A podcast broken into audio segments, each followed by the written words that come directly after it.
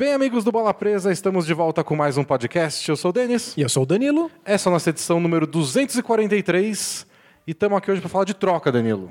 Aconteceu alguma troca? Sabe que troca aconteceu? Qual, qual, qual? Uma aí, umas duas semanas atrás. E foi legal? Não, mais ou menos. Teve a troca um tempo atrás do Jordan Clarkson do Cavs para o Jazz, que mandou o Dante Exxon para o Cavs, mas até agora foi a última, única troca que aconteceu na temporada. Porém, Porém. A data limite está começando a ficar mais próxima, é dia 6 de fevereiro, e os rumores estão a mil, e pelo jeito, nas próximas semanas a gente vai começar a ver alguma coisa mais concreta. Legal, então a gente vai ter um mês aí de pessoas fazendo os cenários mais absurdos e bizarros de trocas possíveis. Então a gente resolveu já antecipar esse assunto para discutir que times podem trocar, podem não trocar. Tem um post nosso sobre isso até de algumas semanas atrás, mas vamos reforçar isso, atualizar essa a lista de times, quem está mais disposto a trocar, quem já abriu mão dessa temporada, quem está apostando, quem vai ser comprador, quem vai ser vendedor nessa temporada de trocas. E no caminho vamos dar nossos palpites. Boa. Eu montei aqui algumas trocas que eu. Algumas eu quero que aconteça, outras eu acho que pode acontecer algo parecido. Mas no fim é uma desculpa para a gente discutir esses times. Isso, eu montei aqui algumas trocas, são todas absurdas, nenhuma delas deveria acontecer, mas eu acho que geram discussões importantes. Porque a gente está num ponto da temporada em que todo mundo já sabe mais ou menos o que cada time é. A gente já sabe o que o time promete, quais são as dificuldades. Se bem que eu, eu admito que al- alguns times ainda me deixam bem confusos. Mas sim, tem, tem- tem razão. É que alguns times são confusos, então dá pra cravar isso. Mas já é aquele ponto em que os torcedores já sabem quais são as dificuldades. E aí começam a se perguntar, como é que eu conserto isso? E a gente, eu fiz alguns cenários de troca que são absurdos, mas ajudam a gente a pensar se alguns times podem de fato melhorar. Porque troca não é tão fácil quanto a gente imagina. Não, não é fácil, nem, nem tão comum. Porque tem aquela troca, esse time deveria pegar esse jogador. Sim, mas porque o outro time ajudaria assim, de mão Isso. beijada? É sempre complicado. E tem aquela coisa maravilhosa que é espaço salarial. É. você poderia fazer essa troca? Posso, mas eu não consigo absorver o contrato do jogador, então você não faz. Bom, mas antes da gente falar de trocas, Danilo, faça nosso carinha do jabá para a gente anunciar tudo que o Bola Presa faz. Boa, a gente é um blog, bolapresa.com.br, você pode entrar lá para ler textos toda semana. E se você é assinante, você tem acesso a conteúdo extra exclusivo. Você tem um post especial por semana, mais o filtro Bola Presa, nosso conjunto de amenidades, estatísticas, mascotes e bizarrices. Você tem nossos podcasts especiais, então a gente tem um podcast analisando algum tema mais aprofundadamente por mês, além de um outro podcast de perguntas e respostas, e tem nosso Clube do Livro e o Filme Room, nossos eventos bimestrais. A gente acabou de publicar o podcast do Clube do Livro, então a gente analisou um texto muito legal, uma reportagem incrível sobre a aposentadoria do Darko Milicic, e a gente discutiu sobre isso, sobre o que é ser bem-sucedido na vida. É. A matéria é bem legal, fala, acompanha o Darko no pós-carreira dele, NBA, quando ele voltou para a Sérvia, virou fazendeiro. E o sonho dele é plantar cerejas. É. Aí o Danilo traduziu o texto para todo mundo poder ler, a gente foi lá e discutiu, respondeu a pergunta dos assinantes. E é uma coisa que mesmo se você assinar hoje ou assinar mês que vem, vai estar lá, porque acho que a- o texto é bom bastante para se, se sustentar, então a discussão sobre ele também. Boa, então se quer participar dessa discussão, quer entrar no nosso grupo do Facebook e ficar batendo papo sobre basquete, falar sobre trocas, é só assinar o Bola Presa, é só baixar o PicPay aí no seu celular. Por 14 ou 20 reais você faz parte da família Bola Presa. E qualquer dúvida sobre as assinaturas, você pode ir lá no, no nosso site, bolapresa.com.br, tem um FAQzinho lá no menu superior, tira as dúvidas ou manda pra gente no bolapresa.gmail.com. E lá, lá também tem uma lista obscena com todo o conteúdo que a gente já produziu só para assinantes. E você tem acesso a tudo isso aí imediatamente, o que é até desesperador. É. Porque você não vai dar conta, é muita coisa. É, são mais de 40 podcasts especiais, mais um, que, 15 ou 16 só de perguntas e respostas. E mais de 200 textos exclusivos, é, muita absurdo. coisa. E temos uma outra novidade, que é um evento que vamos organizar. É, vai ser na semana que vem. A gente ainda não tem todos os detalhes, mas no podcast da semana que vem a gente dá o resto dos detalhes. Vai ser no dia 18, agora de janeiro, lá no Hoops Park, que é o lugar aqui em São Paulo, no centro de São Paulo, que aluga quadra de basquete, um galpão gigante com duas quadras profissionais. Foi onde a gente organizou o campeonatinho Bola Presa no, no ano passado, que aliás foi o evento que abriu o Hoops Park. Foi o primeiro Foi o evento. primeiro evento lá no, no, no Hoops. E eles convidaram a gente para ir lá assistir o clássico Bola Presa. Então, dia 18, um sá- próximo- é, não esse sábado agora, o outro. Sábado à noite, 10h30, Lakers e Rockets. Então, vamos formar a galerinha do Denis, eu, que torce pro Lakers. A sua galerinha que torce pro Rockets. E a gente vai se tacar bolo uns nos outros. A gente pode ir com um taco de beisebol, pedaço de pau, camiseta de organizada. e, Fazendo nossos gritos, e né? marcar briga pelas redes sociais. Coisa horrível. Não, a gente vai lá se reunir, eles têm várias TVs gigantes lá com, com o League Pass, a gente vai acompanhar a partida. E antes disso, provavelmente a partir das 7 da noite, o jogo vai ser às 10 e meia, mas às 7 da noite a gente vai organizar uma pelada lá, para todo mundo que quiser aparecer, poder jogar basquete. A gente vai jogar junto também, depois a gente usa os vestiários dele para ficar menos fedorento. Jogar não, né? A gente vai passar uma vergonhinha junto Isso. com todo mundo. E aí depois, às 10h30, a gente assiste a partida. Boa. Então, se você está em São Paulo, mora em São Paulo, ou quer vir para São Paulo no dia 18, você joga um basquete com a gente na melhor quadra de basquete de São Paulo e depois assiste um Lakers e Rockets com a gente. Isso. Aí vamos ver, até a semana que vem a gente dá mais detalhes do horário certinho que começa o jogo, a pelada, né? O jogo começa às 10h30. Mas a gente quer ver se a gente consegue fazer uns sorteios de algumas coisas para quem for. A Isso. gente ainda não sabe se vai conseguir, mas até semana que vem a gente informa tudo. Também vamos informar no Twitter, no próprio blog e tudo mais. Boa. Então, é um sábado, então já se preparem, já, já coloca no calendário. Dá para voltar tarde para casa, Isso. tá tudo certinho. Boa. Beleza? É isso? É isso. Então vamos falar de basquete.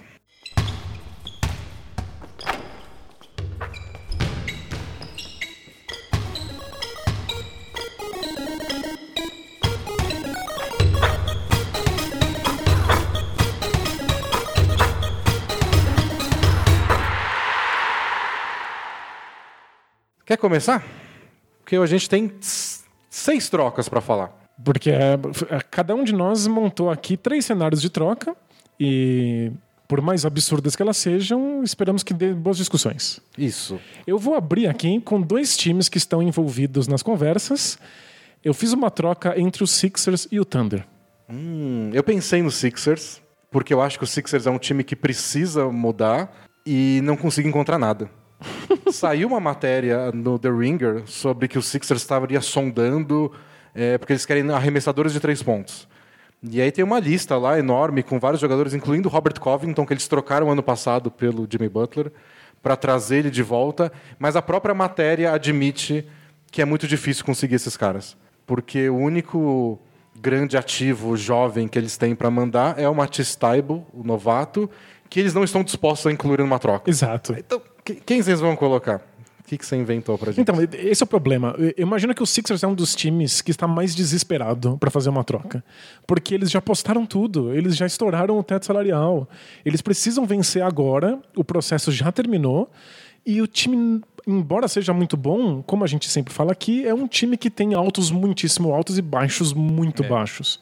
É um time difícil de encaixar, que falta uma maleabilidade, um capacidade de jogar de maneiras diferentes contra vários adversários. Eles se, eles se encaixam bem contra alguns adversários, contra outros nem tanto. Pois é. As bolas de três deles são muito inconstantes. A combinação Embiid-Ben Simmons sempre foi bizarra, mesmo quando dá certo, não é certo num jeito óbvio para 2020. Então, é um time esquisito em geral. Isso, E, e com aí- ambições muito claras e urgentes. E eles, eles têm essa urgência. E talvez esse seja o ponto. Vários times têm urgência, mas já têm o futuro inteiramente comprometido porque já trocaram suas escolhas de draft. E os Sixers não é esse caso. Os Sixers têm as suas próprias escolhas de draft para os próximos anos. Então eu imaginei um cenário em que eles mandam muitas escolhas de draft para algum time que esteja em reconstrução. E esse time, no meu cenário absurdo, é o Thunder. Nossa, o Thunder vai pegar mais escolhas de draft Exato, ainda. é. Seria muito engraçado. É, o Thunder tem essa questão, que é um time que não deveria estar indo bem, é um time que tem muitas escolhas, então é um time que está montando um- uma cama confortável para o futuro. É, o futuro Muito parecido. Tá um, garantido, entre aspas, porque o draft é sempre uma incerteza.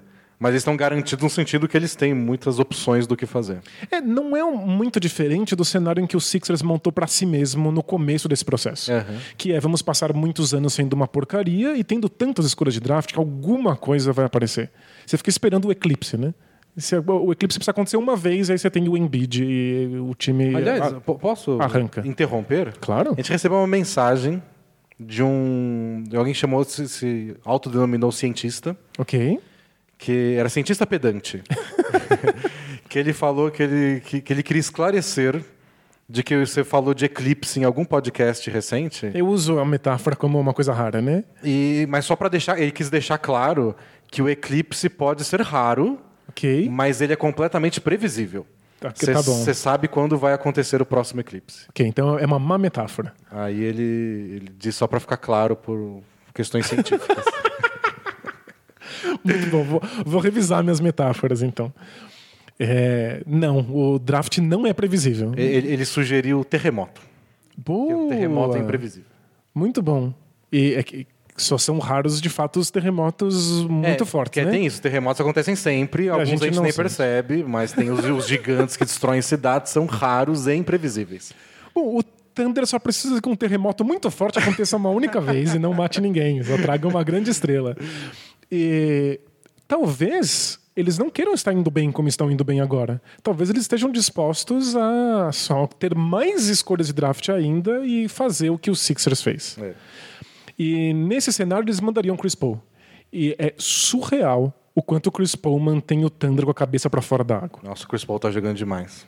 Essa semana teve algum jogo aí que eles estavam super apertados e o Chris Paul marcou 20 pontos no quarto período e prorrogação. Foi contra o Nets, eu acho. Acho que foi 16 pontos no quarto período, 4 na prorrogação, e eles ganharam o jogo. E eu acho que eu- nunca vi um repertório tão grande de maneiras de pontuar na cabeça de um pivô. O Jarrett Allen tomou todos os tipos de cesta possíveis do Chris Paul. Ele tem um repertório, ele sabe exatamente o que fazer no momento certo. E, e é isso que fal- falta muito pro Sixers, né? Exatamente. Essa bola de segurança no quarto período, o arremesso simples, que você não precisa fazer uma coisa super complexa, que se não der errado, você não tem pra onde correr. É, o que eu estou fazendo aqui é mandar o Chris Paul pro Sixers, liberar o Ben Simmons esse armador, adeus. A dupla de garrafão agora é Embiid e Ben Simmons. O Chris Paul vai saber o que fazer no momento certo, ele vai colocar a bola embaixo do braço, ele vai dar esse, esse clima de segurança, de controle, de inteligência que o Sixers falta. Mas para isso, o Sixers teria que mandar o Al Horford, um saláriozinho para bater. Eu mandei o Zary Smith, só porque motivo Ele de nem tá salário. sendo usado, é bem, e é bem jovem, vai que o Thunder tira alguma coisa dele, né? E aí, manda duas escolhas de primeira rodada. E o Sixers tem as escolhas pra mandar. Tem as escolhas pra mandar. Dá pra mandar desse ano e depois não pode mandar a próxima. Pra quem não sabe, a NBA impede times de não draftarem na primeira rodada por dois anos consecutivos. Então você não pode mandar suas, suas escolhas de 2020 e 2021, por Isso. exemplo. Tem que ser 20 e 22. E alguns times às vezes fazem que você pode dar a sua escolha de draft caso aconteça alguma coisa. E caso isso aconteça, você talvez não draftasse em dois anos consecutivos, então você está proibido de fazer essa troca. O Sixers não é o caso, dá para mandar 2020 2022. E o Thunder fica com Al Horford e um quadrilhão de escolhas. É, pro Thunder seria mais uma chance de ganhar mais escolhas. E de ser ruim. Você tira o Thunder, esse time afunda muito rápido. E o, o contrato do Al Horford é grande, mas acho que não é tão colossal quanto o do Chris Paul, então talvez mais negociável. É 10 milhões abaixo do, do Chris Paul, mas é um ano mais longo. O contrato do Al Horford ainda tem quatro anos de duração. Porque eles fizeram, o contrato do Westbrook era difícil de trocar. E aí eles trocaram pelo do Chris Paul, que também é difícil de trocar. Agora eles trocariam pelo do Al Horford, Que é ligeiramente mais que é fácil. ligeiramente mais fácil. Hum, É, Não vai acontecer essa troca. Não, não acho que vai acontecer, mas entendo o sentido. Faz, combina um pouco com o que a gente falou do Thunder no, no, no podcast que a gente discutiu sobre eles umas semanas atrás, que é eles têm que tomar uma decisão. E uma das decisões que eles podem tomar é essa, de ó, essa temporada tá, tá sendo linda, mas a gente não faz questão de acabar em sétimo. Né? A gente prefere trocar o Galinari, por exemplo, e ganhar alguma coisa, trocar o Chris Paul e receber alguma coisa. É, O pessoal do True Hoop discutiu trocas também nessa semana. Roubei uma delas como bônus. Legal. Eu escolhi três minhas, mas a quarta é um bônus que eu copiei deles, porque eu quero saber sua opinião sobre ela. E eles sugeriram, eles estavam discutindo se era muito cedo para o Wolves cogitar uma troca do Carl Anthony Towns.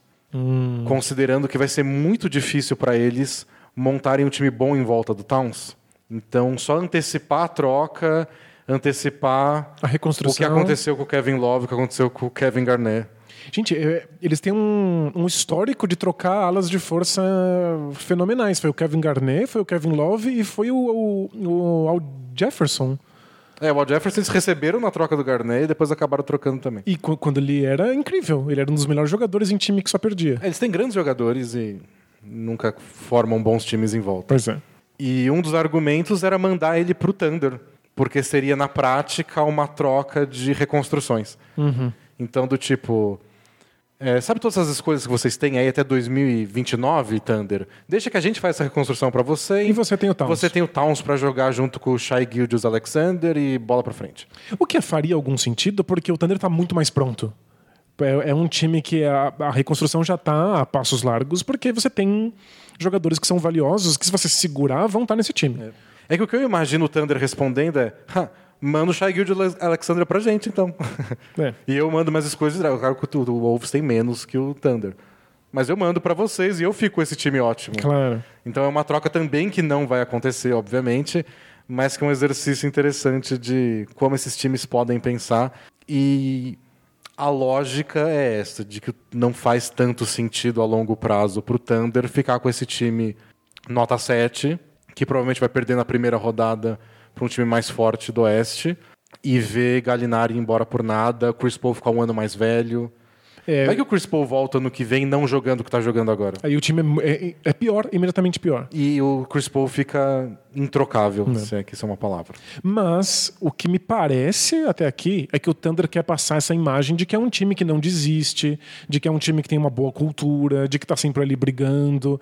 E que se você acrescenta novatos ao- durante os próximos anos nesse elenco, nesse núcleo já construído, o time só vai melhorar. É, e que faz bem jogar ao lado do Chris Isso. Paul e do Steven Adams. Não costuma ser fácil fazer esse tipo de reconstrução. É mais comum você ver essas histórias de sucesso com coisas como o Sixers, que é só perde por muitos anos, toca taca a toalha e de repente você desponta como um favorito. Aliás, pra- pra ser bem justo, é difícil ver histórias de sucesso, ponto. É. Porque Reconstruções não são fáceis, é. tem 30 times na NBA, vários passam por, ah, tá dando errado, vamos recomeçar, e, sei lá, 90% dá errado. É. Então é muito difícil você pegar um modelo e falar, ah, esse é o modelo. O modelo do que o Warriors usou para se construir é o mesmo do Orlando Magic. A diferença é que você drafta jogadores Você, certos. é. você mantém seus jogadores, tem escolhas altas em anos consecutivos e drafta esses jogadores e mantém eles como um núcleo estável ao longo dos anos. É isso. Foi o que o Magic fez. O Aaron Gordon virou o Steph Curry? É, Não. Infelizmente, Então atrapalha essa parte. pois é. Mas eu acho que o Thunder pode pensar em várias maneiras de lidar com essa reconstrução, mas quem vai de fato se mexer é o Sixers. Porque o Sixers é um time em desespero. Eles precisam estar no topo da NBA imediatamente. E eles são um dos poucos times que, que supostamente disputam título que tem escolha de draft de primeira rodada para mandar. Então, eles vão ter poder de negociação. É, minha, minha questão é que o Sixers quer se mexer. Eu não vejo como eles vão se mexer. E se eles trocam o Al Horford, eles perdem um dos trunfos que eles têm, por exemplo, enfrentar o Bucks, que é o grande adversário deles no leste, porque o Bucks é hoje o favorito da conferência.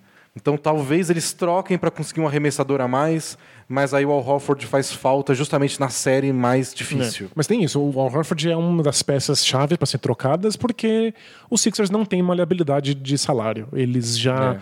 já enfiaram os dois pés na jaca. Esse é um time bem interessante, o Sixers, que é que sabe que ele quer fazer alguma coisa, mas É isso. Bom, sua troca. A minha troca envolve o Detroit Pistons e o Charlotte Hornets. Boa. O Pistons é outro que deve se mexer, não porque está desesperado porque precisa estar no topo, mas porque nada funciona, né? É, O Pistons deu uma última cartada nessa temporada para tentar tirar proveito do Blake Griffin. Blake Griffin foi um dos melhores jogadores da temporada passada, entrou naqueles All-NBA Team, que é basicamente quem foram os 15 melhores jogadores do ano. Jogou muito, muito, muito bem. E ficou um pouco escondido porque era o Pistons, o time não era tão grande coisa e teve que ralar para o time classificar em sétimo e ou sétimo ou oitavo que foi nem lembro. Mas foi no- tipo, nas últimas semanas que eles se classificaram. É, Mas ele jogou até os playoffs praticamente aleijado, né? Ele É, tinha não uma perna lá. mecânica em volta. Não, se tivesse uma perna perna mecânica, ia ser muito melhor.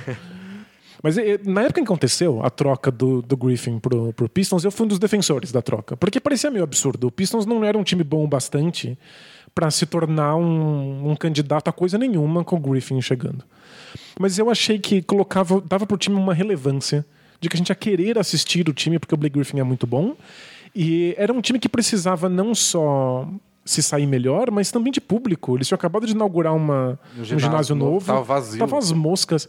E o que aconteceu é, o time não melhorou o suficiente, é levemente melhor que o Blake Griffin, e o, o Pistons ainda é uma das 10 piores audiências, é. é um dos 10 piores em público no ginásio na NBA.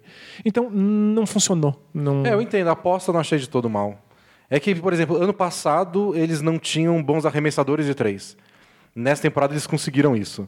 É um dos melhores times da NBA em aproveitamento de três pontos. Considerando as contratações de off-season, foi o que mais contratou jogadores com boa, bom aproveitamento. Então, Langston Galloway está acertando bastante arremesso de três. É, o Luke Kennard, que eles que estavam torcendo para melhorar, melhorou não tanto assim, mas para passar mais tempo em quadro e dar esses arremessos. Mas hoje você tem os arremessos de três e não tem o Blake Griffin porque ele está machucado a temporada inteira. E faz e parte, agora... quando você traz o Blake Griffin, você está sempre apostando é. que ele pode não estar saudável. E agora ele fez uma cirurgia e não tem data para retorno. Deve estar tá fora pela temporada. É. É. Então ele é um cara que ele não vai ser trocado. Não tem como alguém apostar no Blake não. Griffin com aquela grana toda. Não mais. E aí o que sobra para eles trocarem é o André Drummond, que tá para acabar o contrato dele, ele vai ter uma opção de contrato no ano que vem, a player option, que quer dizer que ele pode virar free agent se ele quiser. Ele pode escolher ficar no Pistons ou arriscar um é. novo contrato. Faz sentido ele continuar no Pistons mais um ano, porque esse player option é de 20 e tantos milhões de dólares. Então é uma boa grana garantida. Mas se ele sai com 26 anos e, um, e ano que vem não vai ter tanto free agent disponível. É bem possível que ele pegue um contrato maior do que é esse. É bem possível que ele consiga um contrato também na casa de 20 e tantos milhões e por quatro temporadas. É. E num time talvez com mais esperança. Ele pode. Por exemplo, o Hawks tem espaço salarial. O Hawks é um time ruim, é, mas ele vai jogar com o Trey Young, com toda a molecada do Hawks, ao invés de ficar preso nesse Pistons meio sem futuro. É, o Hawks é um time pior do que o Pistons, mas é um time que pelo menos está olhando para frente. É. O Pistons está olhando para lugar nenhum. Aliás, muitos anos que o Pistons não olha para lugar nenhum. É. E eu até compartilhei no Twitter uma mensagem que o, aquele Kirk Goldsberry fez os mapas de todos os times da NBA com os líderes em arremessos de cada ponto da quadra na última década. A década social que a gente está chamando. Né? Isso é. a, gente, a gente combinou que década é isso, então isso, então vai ser. De 2010, temporada 2010 até 2019. E aí tava os líderes do Pistons no, nessa, nessa década. É deprimente. É de chorar na calçada. É né? tipo, tem uns Caldwell Pope, mais da metade é o Red Jackson. embaixo do garrafão acho que é o próprio Drummond e acabou. É horrível, tipo, ninguém não tinha um jogador decente nesses 10 anos. Eles quiseram fazer uma reconstrução muito apressada depois do time que ganhou um título e contrataram jogadores que não eram estrelas, mas eles gastaram salário foi, como se fossem, horrível. né? E o time nunca mais se recuperou. E eu acho que é hora da gente olhar para esse Pistons como um time que precisa de fato desistir e reconstruir, mesmo com o Blake Griffin na mão, é. o que é um problemaço. Abrir mão do Andre Drummond é de fato abrir mão desse time. Mas ficar com ele significa não ganhar nada em troca. Né? Você já usou por muito tempo e é uma chance de conseguir alguma coisa em troca. Eu acho que é o segredo e bola para frente. E, e, e, vou com você nessa de que o Drummond é, é provável de ser trocado porque o Pistons precisa, mas porque o Drummond é desejável. Não tem uma equipe da NBA que não tentaria dar um jeitinho. Ah, eu acho que o André Drummond num vácuo ele é desejado por muita gente na NBA o André Drummond tá querendo protagonismo por menos gente. O hum. André Drummond querendo um contrato de quatro anos por 20 milhões, relativamente é? caro, aí acho que são bem menos times. Entendi. Então tem essa variável que aí depende de como cada time interpreta ele. Justo. Eu acho que o Hornets é um time que estaria interessado em trocar pelo Drummond e imediatamente renovar com ele. Porque o Hornets historicamente é um time que não tem paciência. Dizem que é culpa do próprio Michael Jordan, que é o dono do time que ele não quer ficar em último, ele não quer ter anos de draft, ele quer ir para os playoffs, ele quer brigar. E... Ele consegue, sempre esse, esse, time ruim que não vai chegar a lugar nenhum e tá, tá brigando. Está é. sempre lá em décimo, às vezes em é. oitavo, vai para os playoffs, depois no outro ano décimo primeiro. O Drummond não é tão mais velho, acho que é dois anos mais velho que o Terry Rozier, que eles acabaram de contratar, e três anos mais velho que o Devonta Graham, que é a revelação mágica deles na temporada. E considerando algum nível de otimismo com o PJ Washington, que é o novato deles. Que dá para ter bastante. Finalmente acertaram um draft. Pois é. Seja louvado. Nossa, faz muita diferença, né? Aí você começa a pensar num quarteto de Graham, Rogier, que começou a jogar bem, né? Depois daquele começo trágico de temporada. É, mas já teve um jogo aí que ele arremessou até a mãe e foi uma coisa vergonhosa. Estão, estão, estão amarrados ao Rogier, eles é. não vão trocar ele. PJ Washington e Drummond é um quarteto Digno, né? de jogar basquete de verdade. É, não é o que eu acho que o Hornets deveria fazer com a vida deles, mas sabendo o histórico. Combina com o que eles Isso. fizeram ao longo dos últimos anos e é um time melhor do que eles tiveram nos últimos anos. É ainda jovem. E é com o Hornets que você fez essa troca aí? É. Então, Pistons e Hornets seria Andrew Drummond e Tony Snell sairiam do Pistons, outro cara aqui arremessando bem de três, por Marvin Williams, Michael Kidd Gilchrist, Miles Bridges e Malik Monk. Ok. O Malik Monk.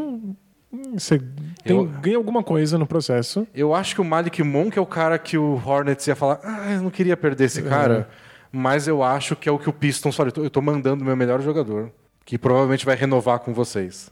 E o Bridges não é de todo mal. te- Teve algumas partidas bem boas. Bridges tem seus momentos, os- mas os- é, o importante é Marvin Williams e Kid Gilchrist são contratos expirantes. Ok, isso abre espaço salarial São pro eles Pistons. que fazem bater o salário com o Drummond e que vão aliviar a folha salarial ano que vem. Uhum. Então o Pistons ano que vem pode ter um time ruim, mas um time ruim e barato. E o Miles Bridges e o Malik Monk são os dois caras jovens que o Pistons pode tentar transformar em alguma coisa. Faz sentido. Que foi um dos grandes erros do Pistons ao longo dessa década.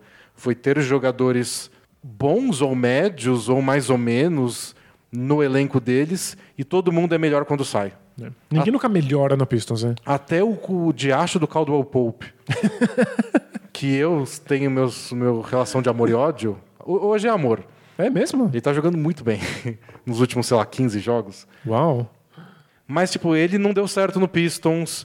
O Spencer Dinwiddie não deu certo no Pistons, ele foi trocado antes. Chris Middleton foi trocado depois de uma temporada. Até quando eles acharam uma coisa perdida na segunda rodada do draft, eles não tiraram proveito. Então é a chance deles com o Miles Bridges e o Malik Monk. De ter alguém aí pra você cuidar É. com carinho. E caso eles consigam negociar, o Hornets tem cinco escolhas de segunda rodada no draft do ano que vem. Legal. Eu acho que o Pistons pode ainda, dependendo do quanto o André Drummond tiver valorizado no mercado, vender pro Hornets. e falar, Vocês vão precisar de cinco escolhas de segunda rodada. E ninguém, não tem espaço no time É, pra você manda botar. duas aí. Legal. As piorzinhas. Pra ver se eles acham alguém na segunda rodada, porque aí a nova realidade do Pistons vai ser essa. Tentar garimpar talento. Faz, faz sentido. Então essa seria meu palpite. Acho que uma escolha de primeira rodada eles não conseguiriam, mas conseguiriam o Bridges e o Malik Monk. É caro, eu não sei se o, se o Hornets abriria mão dos dois, mas nenhum dos dois está sendo protagonista também. É, no fundo, não é. A troca não é tão boa assim pra nenhum dos dois, porque os dois times não, não são bons o bastante pra serem transformados por uma troca. Mas eu acho que o Hornets, o Hornets sendo melhor do que a gente esperava, eles estão na cola dos playoffs. Né? Eles estão na cola do Orlando Magic e do Brooklyn Nets. E o Orlando Magic acabou de perder o Jonathan Isaac por pelo menos dois meses. E o Brooklyn Nets está numa sequência horripilante de jogos e ninguém sabe quando o Kyrie Irving volta da lesão no ombro. O Kyrie Irving tomou injeção lá porque tá tentando não fazer uma cirurgia. É. Eu, de verdade, eu tô só esperando a notícia, todos os dias, de que ele não joga essa temporada, porque o Duran não joga também. então não tem por que você apressar um retorno. É uma- seria uma das grandes decepções da temporada, por mais que a gente sabesse, soubesse que o Durant ia jogar. Mas faz parte. Bom, mas esse é meu palpite. Eu acho que o, Faz, faz sentido. O Tony Snell é um jogador usável, o André Drummond é um upgrade de posição pro, pro Hornets, e em troca eles abririam mão de contratos aspirantes e jogadores que, na prática, por mais que Bridges e Monk sejam jovens, são reservas. É. E se o Blake Griffin estiver saudável, o Drummond não faz tanta falta assim. A dupla dos dois não, não, não, não deu tão certo quanto a gente imaginava. Não vai ficar saudável tão cedo. Então, e que o Blake Griffin sem estar saudável, que diferença faz ter o Andrew Drummond no seu É, a time? gente tá vendo na prática o quanto ele não faz a diferença a ponto de transformar o Pistons no time relevante. Então esse é meu palpite. Legal, bacana. Sua troca 2. Boa. A minha próxima troca envolve o Knicks. E o Knicks é um desses uh, casos também bizarros, porque a gente não consegue entender exatamente como a diretoria funciona. É qual é o plano deles, né? Exato. No fundo, eles contrataram de jogadores por um único ano para tapar buraco porque eles não conseguiram as estrelas que eles queriam. E aí a ideia é, quando acabar essa temporada, encerrar o contrato de todo mundo, eles só contratam novas estrelas? Ou eles mantêm alguns desses jogadores para servir de núcleo para o time? Mas aí você tem que renovar esses jogadores, talvez pagar mais caro.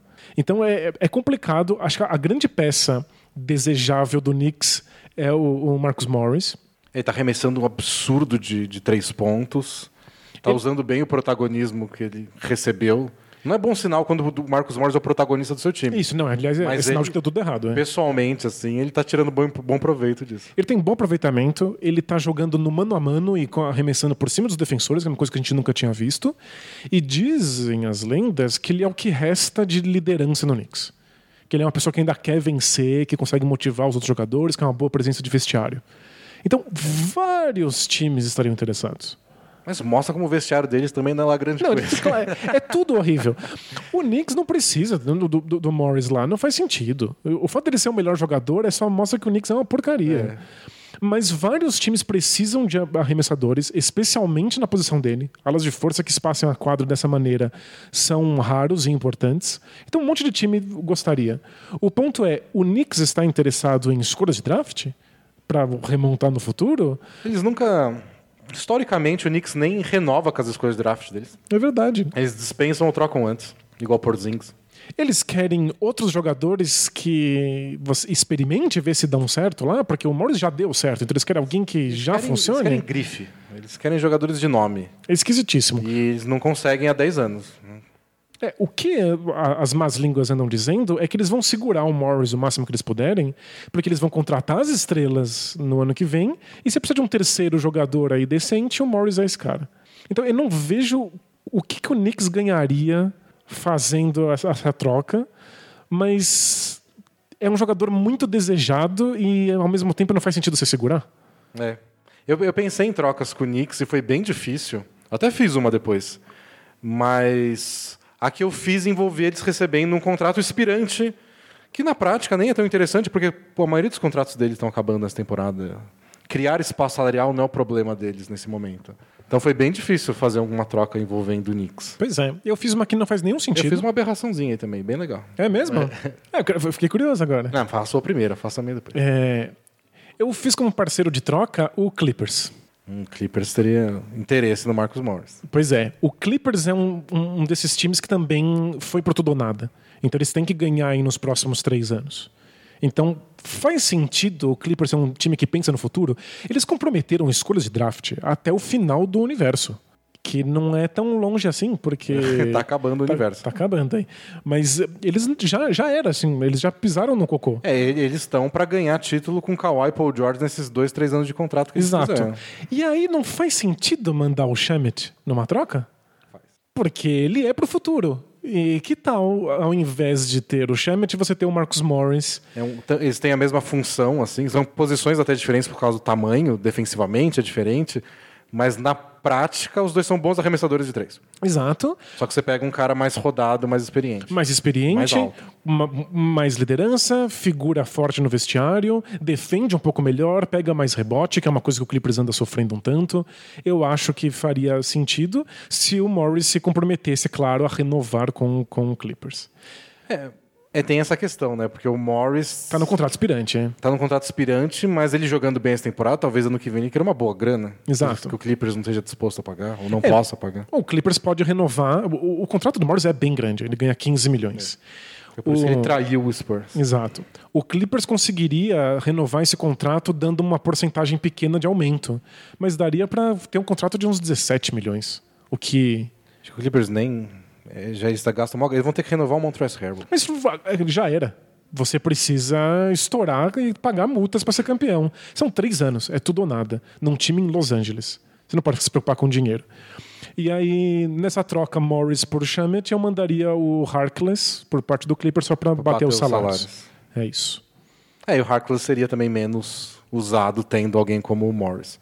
O Harkless é um defensor melhor que o Morris, mas ofensivamente o time ganharia bastante. Ele também é um contrato expirante, e então pro Knicks, que, que tem esses planos aí de contratar estrelas, tanto faz. O Harkless É. vira vira a bucha de canhão rapidinho. Mas aí você tem o Shemet. Se você quer ter um jogador para segurar num elenco que tem um monte de estrelas, por que não um cara que é minimamente jovem e que pode se tornar alguma coisa especial? É, eu acho a coisa mais interessante de envolver o Clippers nessa troca é porque se a troca for, se eles forem mudar o time, passa por Harkless, Landry Shamet ou alguém ser dispensado e eles pegarem alguém nesse mercado de dispensa. Isso. Não tem muito mais o que fazer. É. Eles não vão trocar o Williams, Harrell, não faz qualquer sentido. Não. Patrick Beverly. E o Shemet é o cara jovem E o Harkless é o contrato expirante. E, é, e aí eu penso no Shemet como a, a opção óbvia, porque o time não precisa pensar no futuro. O futuro já está comprometido. E é é uma análise bem parecida do Lakers. Né? O Lakers tem um monte de veterano, tem os caras com contrato expirante, mas todo mundo tem seu papel certinho no time. O cara que tem apelo para outras equipes é o cara jovem, é o Kuzma. É, o Kuzma é a única peça de troca que o Lakers tem. Não tem como o Lakers. O Lakers ou ele pega alguém no mercado de dispensa. Tipo, o Grizzlies desistiu de trocar o Iguodala, não conseguiu um parceiro, dispensou o Iguodala. Aí o Lakers pode sonhar. E tem alguém que foi jogado no lixo. É. É, é isso ou o Kuzma. Então, Aí surgiu essa semana né, o boato do, do Kings mandando o Bogdanovich pelo Kuzma. É um sonho pra mim. Seria não, lindo nossa, pro Lakers. Você ia correr de cueca na cabeça? Ia, ia. Mesmo que o Bogdanovich não reassinasse com o Lakers na temporada que vem, dane-se. É, seria uma temporada incrível. Nossa, é. ele é muito bom, mas não faz sentido tanto pro Kings, eu acho. O Bogdanovich eu acho bem melhor que o Kuzma. Você fez alguma troca com, com o Lakers? Não consegui. Porque você não achou nenhum comprador pro Kuzma, é isso? É, não sei se. É, comprador pro Kuzma você deve até dar pra encontrar vários. Mas não parece que nada que mande uma peça pro que, que seja mais valiosa pro Lakers do que o Kuzma. né? É, Deixa o Kuzma lá, ele não atrapalha, ele tem a função dele, não é tão ideal, ele não é titular que nem a gente imaginou que poderia ser, já que o Lakers resolveu usar um time mais alto. Mas às vezes ele finaliza jogos quando o Anthony Davis é o pivô.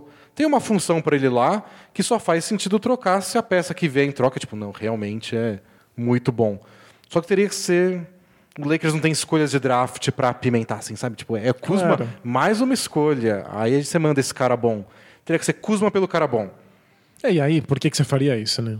né? Então é difícil. É, teria que ser num, num caso desses, tipo com o Knicks, porque eles mandam todo mundo embora mesmo, né?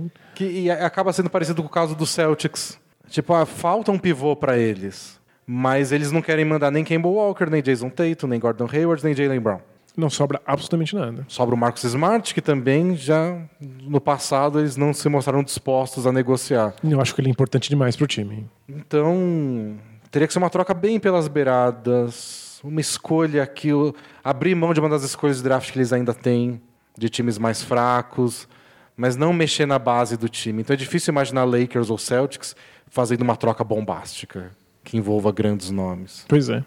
E o Clippers conseguiria uma troca um pouquinho mais apimentada se mandar o Shamet. E acho que o Clippers é um time que talvez esteja pensando em uma troca, porque faz algumas semanas já que eles estão tendo umas derrotas bem esquisitas e a gente tá meio que. É, o Clippers não tá levando a temporada regular tão a sério, eles estão poupando os O jogadores. Kawhi tá sem ritmo de jogo. Mas qualquer outro favorito que perde os jogos que eles perdem, e a gente estaria meio que entrando em pânico. É verdade. Se é o Bucks que toma 140 pontos do Grizzlies, se é o Lakers que toma 140 pontos do Grizzlies, é imperdoável. a gente vai, meu Deus, o que está acontecendo com esse time? E o Clippers está levando, eles venderam bem essa imagem do a gente não tá 100%, a gente vai levando. Os playoffs vocês vão ver o que é o Clippers de verdade. Mas em algum momento tem que ser preocupante. É que a gente já viu esse Clippers ter uma intensidade absurda e a gente não vê ela acontecendo em todos os jogos. Inclusive, a gente não viu nenhum, nenhum sinal dela contra o Grizzlies. Mas o time deveria ser melhor do que isso, mesmo sem É intensidade. com o Knicks mesmo, eles tomaram um monte de ponto. Eles deveriam jogar melhor. Eles não É. estão jogando tão bem. E só que é um time que foi montado nessa temporada. Uhum. Então não é quando o Warriors dos últimos anos às vezes parecia meio preguiçoso. Porque já, tinha, já era campeão. Mas a gente conhece né? as últimas quatro temporadas deles. O Clippers foi montado agora, a gente sabe o potencial. Mas eles não estão mostrando intensidade toda hora. Então imagino que talvez internamente haja uma preocupação, tipo, ó, alguma coisa a gente precisa fazer. É, então, se for, imagino aí um Morris dando um passeio. Que, sinceramente, eu não acredito tanto, tanto na troca assim. Eu acho que o Knicks não vai trocar. Eu também acho que Eu acho que o Knicks morre com tudo na mão porque não sabe o que faz. Acho que o Knicks vai deixar os contratos expirar e vai talvez tentar renovar o Morris, porque ó, ver se atrai alguém. E é bem possível que o Morris vá embora por absolutamente nada. Bom, minha próxima troca, você quer ver que envolve o Knicks? Quero, Ou É quero. uma troca de três times, Não, não- faz nem sentido ter três times numa troca. Manda. envolvendo Minnesota Timberwolves, o Sacramento Kings e o New York Knicks. Gente, o que, que você fez aí? Ó, o Minnesota Timberwolves vai receber o Dennis Smith Jr. do Knicks Ok. e o Bogdan Bogdanovic do Sacramento Kings. Ok. Já gostei muito. O time melhora muito, não precisa mandar nada, né? O Kings vai receber o Robert Covington, do Wolves. E o Knicks vai receber o Jeff Teague, do Wolves e uma escolha de primeira rodada do Wolves. Ok. Vamos lá, justifique por cada um dos times. O que o Wolves ganha com isso? Um armador que eles precisam, que é o Dennis Smith Jr., considerando que você está no lado otimista do Dennis Smith Jr. Isso é um problema. O que é um problema considerando que ele está jogando muito mal nessa temporada. Eu tento lembrar da temporada passada e que essa off-season foi bem difícil para o Dennis Smith Jr., teve problemas pessoais, problemas de lesão, mas talvez o Wolves tenha esse otimismo. E o Bogdanovich eu acho muito, muito bom. Mas o contrato dele acaba no fim dessa temporada. O Kings vai ter problema para renovar com ele, porque já renovou com o Harrison Barnes, com o Buddy Hield, etc e tal. Em contratos obscenos. É. Isso envolveria um acordo meio que extra oficial. Dentro você renova com a gente, né? Porque o grande ponto dessa troca, que é o que essa, essa troca não vai acontecer por quê? Porque o Wolves está abrindo mão dos dois ativos que eles têm. Que é uma escolha de primeira rodada. Uhum. Eles têm a escolha de primeira rodada deles no ano que vem. E eles têm a do ano seguinte. Então eles podem trocar qualquer uma das duas. Perfeito. Mas é essa escolha, eu, Robert Covington e a- o contrato aspirante do Jeff, do Jeff Teague. Isso. É, são as três coisas que a NBA inteira deseja. Todo mundo quer o Covington, porque o Covington se encaixa em qualquer esquema tático, é um excelente defensor e arremessa de três pontos. E ainda joga com garra, tem da cabeçada, aquelas coisas que todo mundo adora. A escolha de, de, de primeira rodada, De um time que hoje é ruim. e que a, a- a gente não tem noção de como isso virou um grande fetiche da NBA nos últimos anos. O que o pessoal fala aí nos bastidores é que não tem uma única equipe em reconstrução que aceite troca que não venha com uma escolha de primeira rodada. É. É, virou necessário. O Sixers tornou a escolha de primeira rodada um- uma coisa que todo time sério deveria colocar na sua reconstrução. E, e pro Knicks, o receber o Jeff Teague seria só para só para os salários baterem, aí acaba a temporada, ele não tem mais vínculo nenhum com o Knicks, bola para frente. E aí na de brinde, eles receberam uma escolha de primeira rodada por mandar o Dennis Smith Jr. que eles nem estão usando. Então, no fundo, eles estão trocando um armador por uma, uma escolha de primeira rodada. É, que é do Wolves. Seria uma baita troca pro Knicks. Tá. Quem, quem, quem se arrisca mais nessa troca é o Wolves. E eu acho que para essa troca ser realista, eles deveriam receber mais coisas. É que nesse cenário eu não consegui colocar mais coisas. Tipo, eles precisam de um armador. Se o Dennis Smith Jr. não for a resposta, quem é? O Kings poderia mandar mais alguém? Não, porque o Corey Joseph custa muito caro. O Knicks toparia mandar tanto o Dennis Smith Jr., o Dennis Smith Jr. quanto o Frank Ntilikina? Acho que não. Acho que os não dois... é demais. É. Então, Eu não consegui transformar essa troca numa troca perfeita, mas eu achei que mostra o que o Wolves pode fazer para dar um boost no entorno de Wiggins e Towns. Então, é a troca que você fez imediatamente impede que o Wiggins jogue aqueles minutos absurdamente horríveis de armador pelo Wolves. Porque o Wiggins às vezes tem que pegar a bola, tem que armar, tem que encontrar o arremesso ele mesmo. E aí você teria um armador que faria isso no lugar dele. E você teria o Bogdanovich, que faz jogadas de mano a mano im- impressionantes. Eu acho que o Wiggins já fica melhor só por não ter que, que fazer essas É, ele funções. faz as jogadas que ele sabe fazer de atacar a cesta, É. que é o que ele está fazendo muito bem essa temporada, diga-se de passagem. Então seria isso, tirar um pouco do peso do, do, do Wiggins e o Bogdanovich também cria jogadas, não é um armador, armador. Mas não, o mano a mano dele é incrível. Então ele a criação criar de espaço, né? jogadas e o estilo que eles jogam hoje, que é muito de bola de três, de espaçar a quadra pro Towns, Bogdanovich seria perfeito e o Dennis Smith Jr. seria o cara que ataca a cesta. Envolve ele dar certo. que aí seria o salto de fé do Wolves. É que, é, é que é, um, é um salto de fé muito arriscado para um time que não parece tão melhor assim, abrindo mão do Covington. Parece que dá para conseguir coisas melhores, mas ninguém vai mandar. Pro Kings, o negócio seria abrir mão do, do, Bogdano, do Bogdanovich em contrato aspirante por um Covington com contrato garantido por mais três temporadas. E ele faz um trabalho sujo que o time precisa, arremessa as bolas de três. É, se o Kings fosse um time sério, se o Kings realmente tivesse pensando no futuro e achasse que dá para disputar playoff imediatamente, o Covington seria incrível. Mas, nossa, no mundo real ele ia ser desperdiçado lá de um jeito. É, né? Todo mundo é desperdiçado lá, mas acho que no papel faria sentido. Faria bastante. Mas acho que a grande mensagem disso é que o Wolves precisa de armador, precisa de criação de jogada e precisa urgentemente colocar um time em volta do Towns.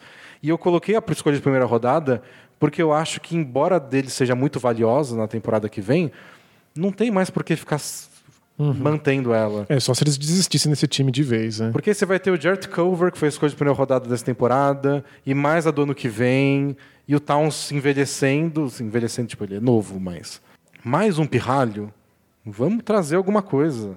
Eles queriam o D'Angelo Russell, né? Uhum. no- Antes dele ser trocado pro Warriors. Eu acho que esse tipo de troca que eles vão estar buscando. Eu não consegui achar o outro D'Angelo Russell no mercado que eles pudessem pegar. Mas se eles encontrarem, se eles acharem alguém em algum time, vai eles vão atrás e a troca vai envolver isso. Escolha de primeira rodada, O Covington e o Jeff e o Teague. inspirante do Tigres. Você tem razão.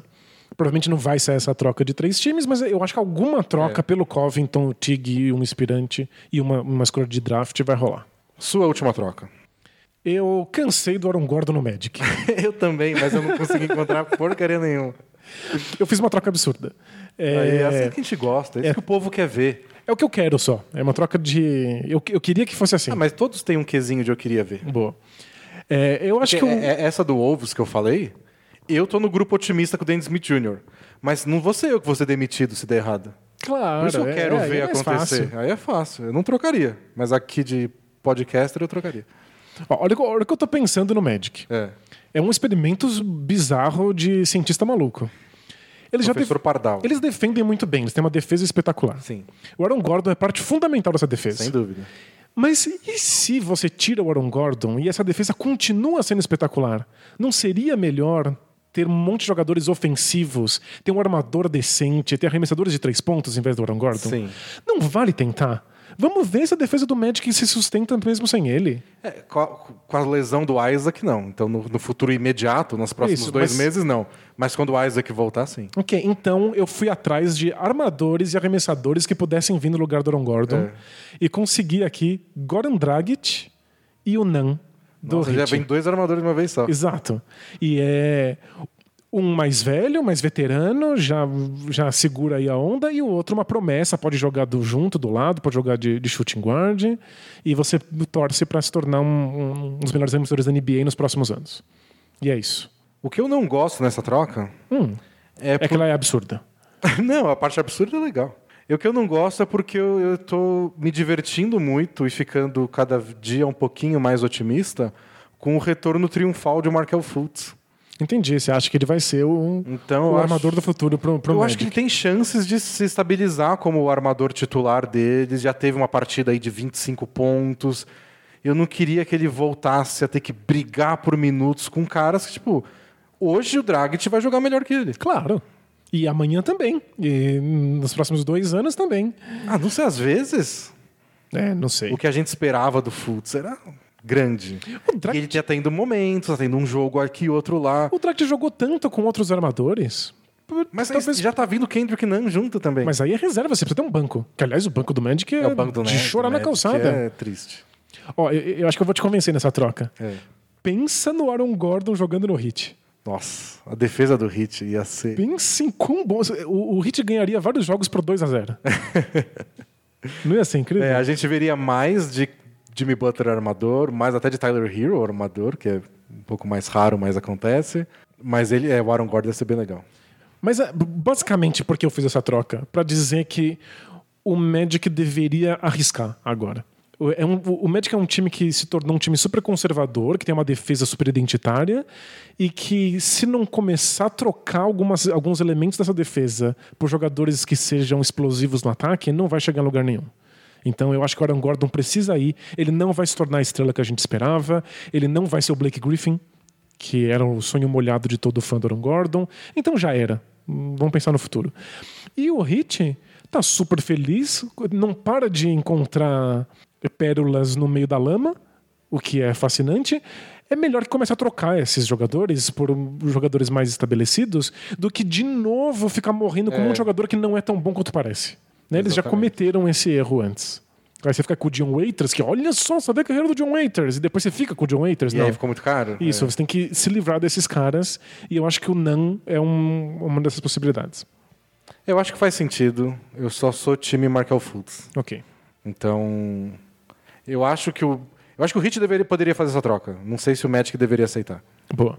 Mas, Mas eu pensei em muitas trocas pro Orlando Magic, pensando em como melhorar o ataque deles e olhando o elenco do Magic, eu pensava, ah, eles vão ter que trocar ou Aaron Gordon ou Vucevic. É.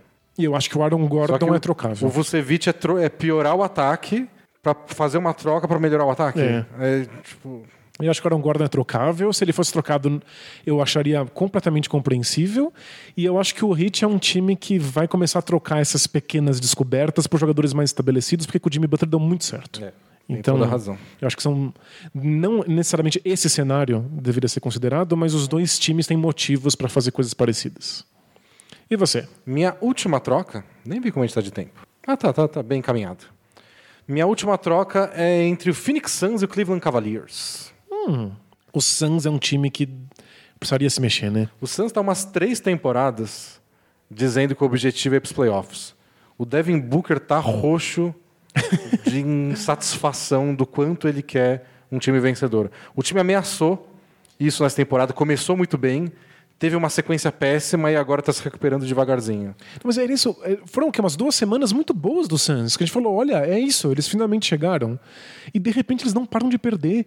E aí volta o DeAndre Ayton e mesmo assim o time é uma porcaria. É, o time é muito esquisito até de avaliar, porque você vai assistir jogos deles e eles estão tipo jogando muito bem. Abre 10 de vantagem, 15, e aí tudo desmorona e eles perdem e tomam virada. Né? Aí fala, É, o elenco é o problema? Não, deu, tava dando certo. Esse quinteto é o problema? Esse quinteto abriu 15. É que o mesmo quinteto depois abriu mão das, da vantagem. É muito esquisito. E o Monty Williams, que é o técnico do Suns, deu uma coletiva putaço, que ele nem respondeu pergunta. Falou, só vou falar uma coisa. E falou, tipo, nosso time precisa jogar sério o tempo inteiro e respeitar o plano de jogo. Aí ele falou bem do, do que, que o que o time faz É. o que quer de repente, né? E é isso. E levantou e foi embora. Então, sabe Então que eu, eu acho que faz sentido essa avaliação dele. O time se perde no meio do caminho. O que não deveria acontecer, já que o Aaron Baines já é mais veterano, o Rubio, o armador do time, é mais veterano, o Devin Booker já está aí há algum tempo com protagonismo. Ele não é um monte de moleque que perde a cabeça, É, né? não é um time de novatos. Então, me lembra o caso do Jazz dessa temporada. Porque era um time que a gente esperava que saísse muito bem e começou a perder um monte de jogos. E aí, nas entrevistas, o Rudy Gobert começou a dizer que a questão do time era puramente esforço. Eu até escrevi um texto para os assinantes sobre os altos e baixos e como é que isso funciona estatisticamente. Mas às vezes parece que o, o time tem questões psicológicas mesmo, que são uma dificuldade de, de lidar. Os times oscilam porque às vezes conseguem se importar e dar muito esforço e às vezes não conseguem, e o Suns é um desses casos bizarros. A gente dá menos valor do que deveria para as figuras de vestiário que mantêm uma consistência de energia durante o jogo. É. Os Patrick Beverleys da vida acabam fazendo mais diferença do que eu gostaria que fizessem no mundo real. E aí eu pensei que o Suns poderia, ao mesmo tempo, trocar por alguém que se encaixe no esquema de jogo deles, que às vezes falta um pouco de poder de fogo, e que seja alguém que seja veterano. Eu acho que isso é importante para eles. Alguém com nome, com já joguei playoff, já disputei jogo Nossa, grande. faria muita diferença. Então o que eu pensei foi mandar Kevin Love, do Cavs, Uau! por Tyler Johnson, que é um contrato expirante. O Tyler Johnson está sendo menos usado que na temporada passada, quando ele chegou do, do Heat. Então acho que eles não iam perder tanto abrindo mão do Tyler Johnson. E o Kevin só ia pegar para bater salário ano que vem, tchau. E o Kaminsky, que precisa também para bater salário. Uhum. E aí o Suns teria que mandar uma escolha de primeira rodada. Eles têm a escolha deles e acho que a do Bucks na próxima temporada. Legal. Ainda daquela troca do Bledsoe um tempão atrás. Então, mandar as duas acho que não faria sentido. É mesmo, demais. mesmo que a do Bucks seja quase uma de segunda rodada. Mas talvez alguma de, de um- alguma de segunda rodada propriamente dita para fazer o Kevin se interessar um pouco mais, além do fato de você não ter mais o salário do Kevin Love na sua folha.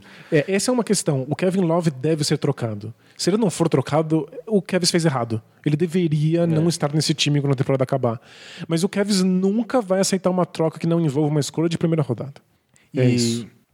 e o Kevin Love, ele renovou com o Cavs. Ele foi notícia essa semana, o Hum. Kevin Love, porque ele ficou muito puto. Foi muito engraçado. Era uma jogada no fim de um período e o Cavs tinha os 24 segundos para trabalhar e ainda o outro time ia até a posse de bola, tipo, ia ter 6 segundos para jogar.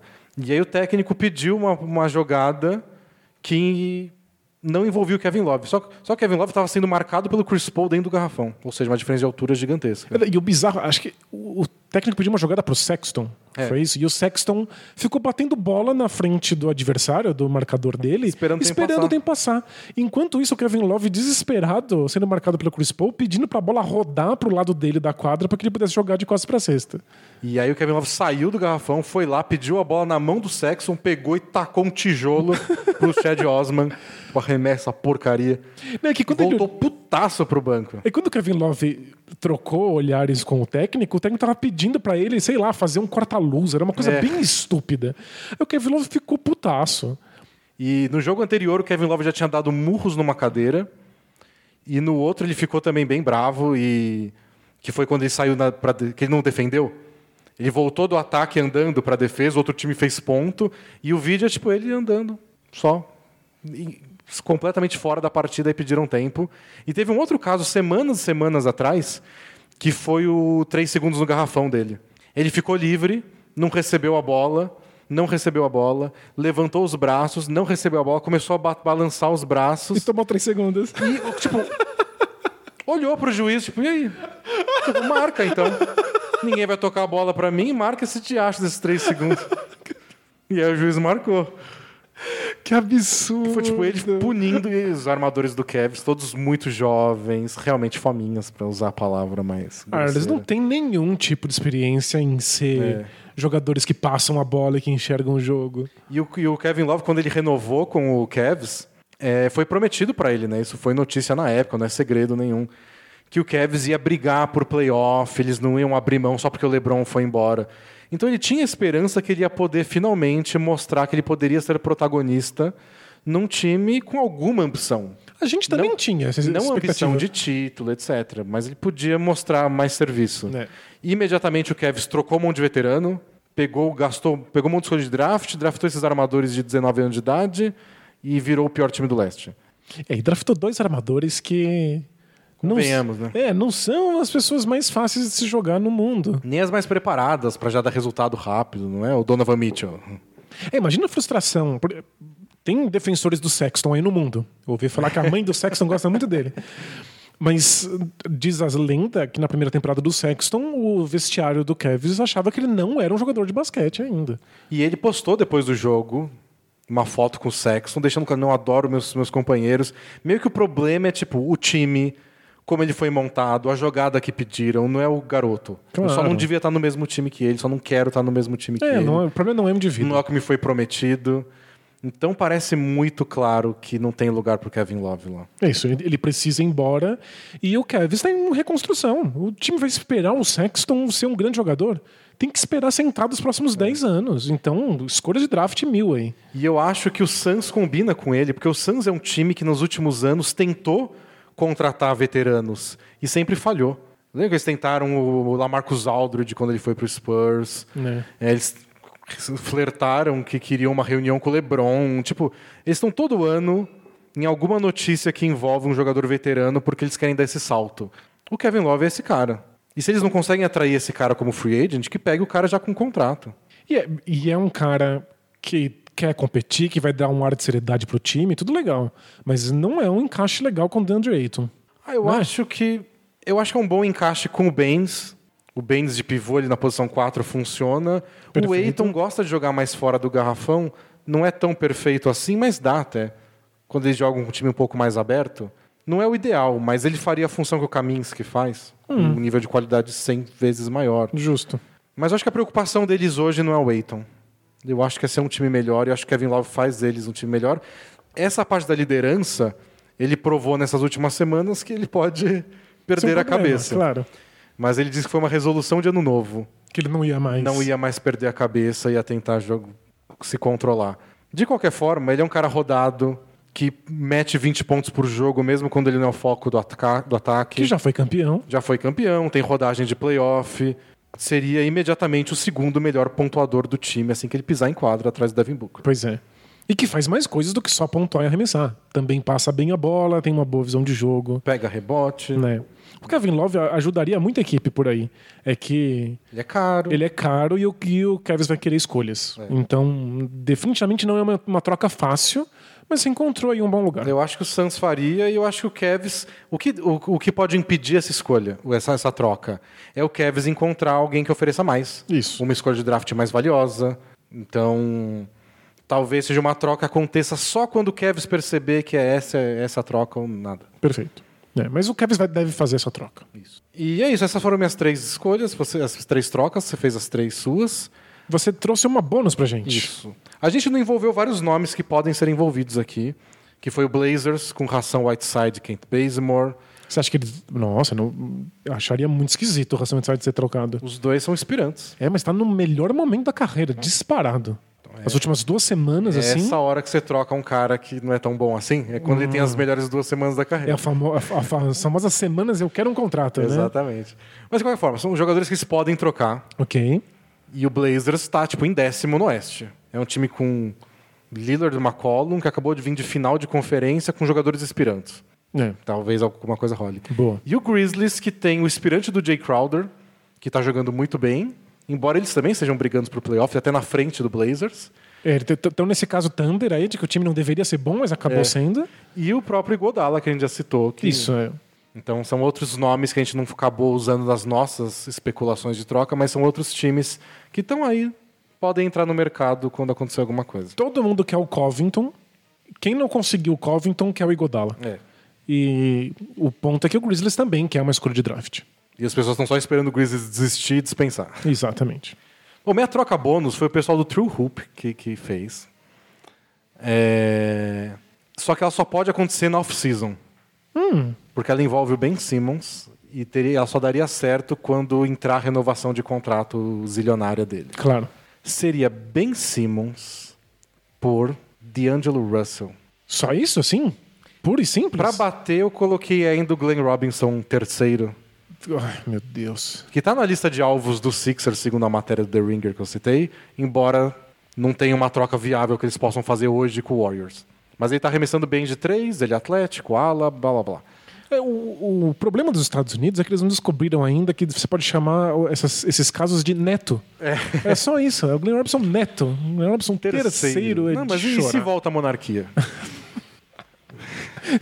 Espera sentado que nem, que nem o, o Kevin pelo Sexton. o argumento deles, que eu fiquei apaixonado. D'Angelo Russell seria um encaixe muito mais óbvio com o Embiid. Ele arremessa de três, o pick, ele é muito Claro. bom no pick and roll. Ele é jogador que a gente, a gente entende. Você bate o olho e você sabe exatamente o que ele faz. Ele é muito mais fácil de encaixar em qualquer time. O- no, no palpite deles não era o Glenn Robinson terceiro, era o Kevin Looney. Mas tanto faz, né? Que eu achei que eles não iam mandar porque eles já têm o. O Al Horford, já tem o cara que tomou enterrado na cabeça outro dia que eu esqueci o nome. eles têm jogadores de garrafão. É, mas pode ser qualquer um, né? Pode ser qualquer um, tanto, Tanto faz. faz. Mas eles mandariam o Kevin Looney também, porque o Ben Simmons chegaria para ser o pivô do Warriors. Nossa, que mundo maravilhoso. Eu quero viver nesse mundo. E aí, como você soma isso com. Não é nem boato, mas já é notícia de que o Iguodala tá. Já conversou com o pessoal do Warriors que ele quer voltar para lá no que vem. Isso. Ele quer continuar jogando Warriors. Ele quer tá se, feliz, é. quer se aposentar lá e depois continuar trabalhando no Warriors.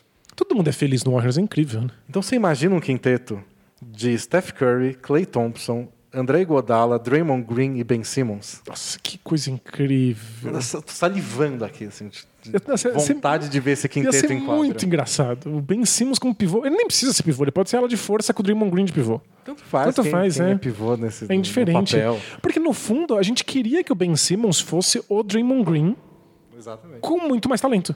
Imagina como é que o Draymond Green seria se ele tivesse talento. Imagina o Ben Simmons pegando os rebotes, saindo correndo contra-ataque, com o Curry e o Clay Thompson correndo do lado dele. E arremessando as mesmas bolas de três pontos que o Draymond Green arremessa. É, o Kevin Durant ia querer voltar pelo mínimo. De tão, de tão legal que ia ser jogar nesse time. Legal. É, é absurdo, mas eu quero viver nessa realidade. De todas as realidades paralelas possíveis, inclusive aquela que o Homem-Aranha tem aquela roupa esquisita, eu que- eu quero, eu quero viver nessa. Não é muito legal? muito legal. Eu, eu só quis trazer de bônus, não é ideia minha, mas fiquei apaixonado. E, e o fim dessa temporada poderia deixar essa troca um pouco mais plausível. Que seria o Curry voltar da lesão dele, que parece mais próximo já, ele tá aquecendo tudo. Jogar ao lado do Russell e não parecer um encaixe tão legal.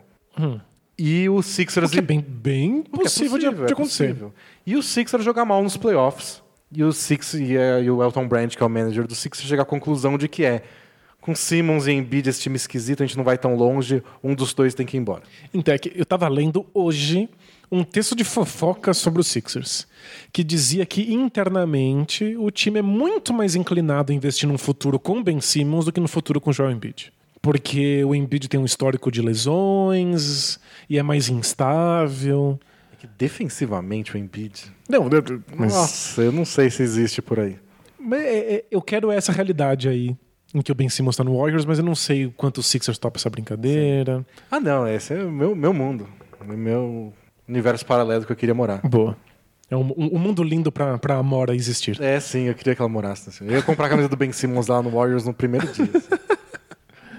Bom, acho que é isso, né? Acho que a gente tocou no tema, mas a gente fez uma brincadeira, claro, que foi inventar trocas, que, Isso. que provavelmente não vão acontecer. Essas trocas não vão acontecer, mas os times abordados são times que estão no mercado, que, que a gente explicou os motivos que eles teriam Isso para é. fazer trocas e se esse, movimentar. esse é o objetivo do podcast, espero que tenha ficado claro, que é quando o Kings fizer uma troca, quando o Wolves fizer uma troca, se fizer uma troca, faça sentido os motivos pelo que a gente discutiu aqui. É, na Inventar verdade, as trocas foi só para deixar divertido. na verdade, o objetivo do podcast é entreter você enquanto você lava a louça. É. Né? Mas a gente acabou discutindo as razões que esses times têm para estar se mexendo aí no- nos próximos 30 dias. Eu já imaginei alguém quebrando um prato, assim, quando pensou Ben Simmons pivô do Warriors. É soltou o prato, assim, tipo, de...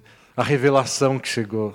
É, eu, eu tenho esse sonho bizarro, um, um outro universo paralelo, em que o LeBron é pivô do- dos times dele já há alguns anos. E é, não deu. A carreira dele foi para outra direção. Que pena, perdemos essa chance. Eu não quero que essa chance seja perdida com o Ben Simmons. Seria tão legal. tão Ele legal. não é um armador. E ele é tão bom de costas para cesta.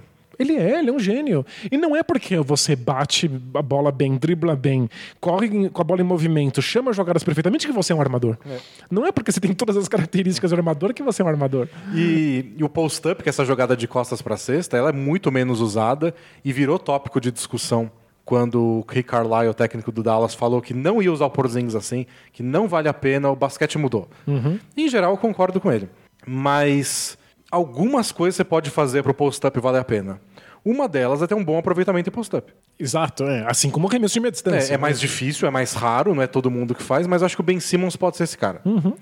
E outra coisa é você usar o post-up para criar outras jogadas. Então você recebe a bola de costas para cesta, você não precisa virar e dar um ganchinho.